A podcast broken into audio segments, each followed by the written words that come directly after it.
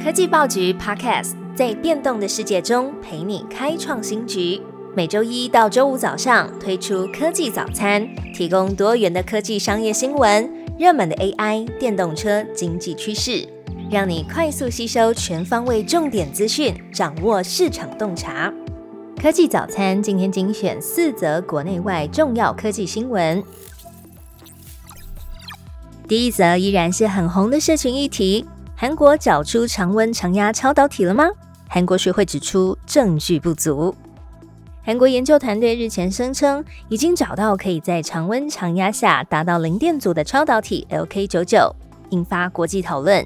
南韩专家甚至成立了韩国超导体低温学会来查核。根据韩联社的报道，学会发布声明，认为研究团队公开的 LK99 相关影片论文中。显现的特性与超导体应该具有的抗磁性不同，证据不足，不能称为常温超导体。学会也观察影片中 LK99 被磁铁吸引时产生的悬浮效果，在铜这样的非超导体也能做到。此外，论文样品中也只有一部分是悬浮的，并不完美。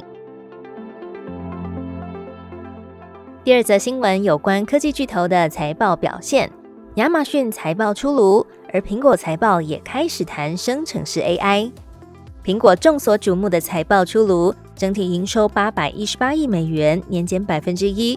主要原因是因为 iPhone、Mac 和 iPad 系列产品的收入下降。不过，在服务业务销售成长百分之八的推动下，苹果的获利和销售仍然超出了华尔街的预期。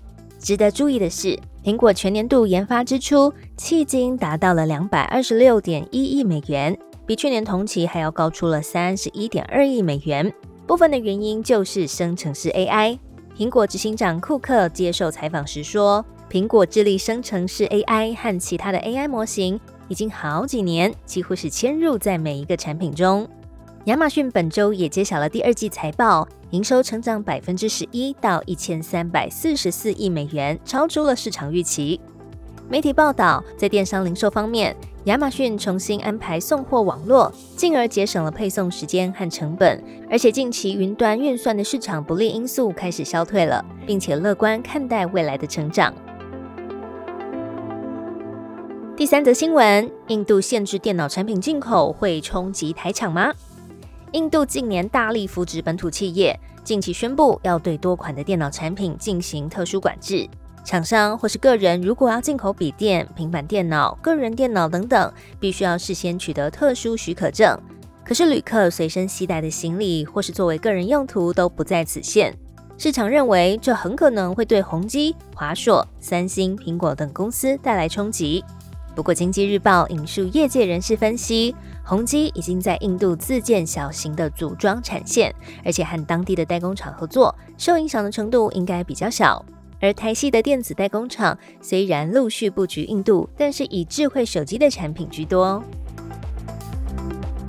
最后是两项台湾自安事件，驻外管处自安不合格率近三成，还有台湾之星出内鬼遭 NCC 重罚一千六百万。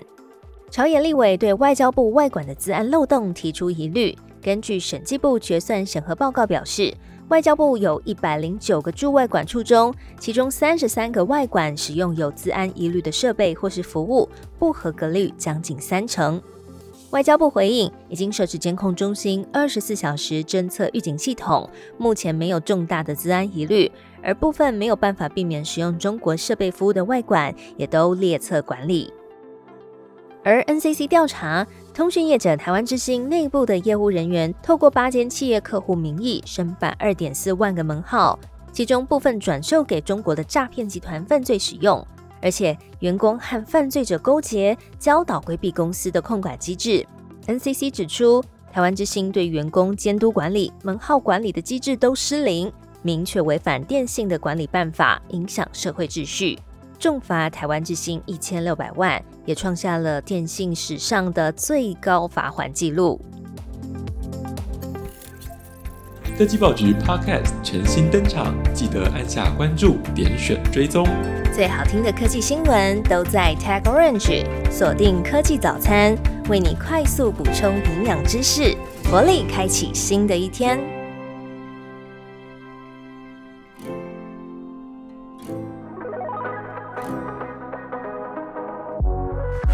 TechOrange 科技报局提供各式各样关于科技创新、国际产业的热腾腾情报。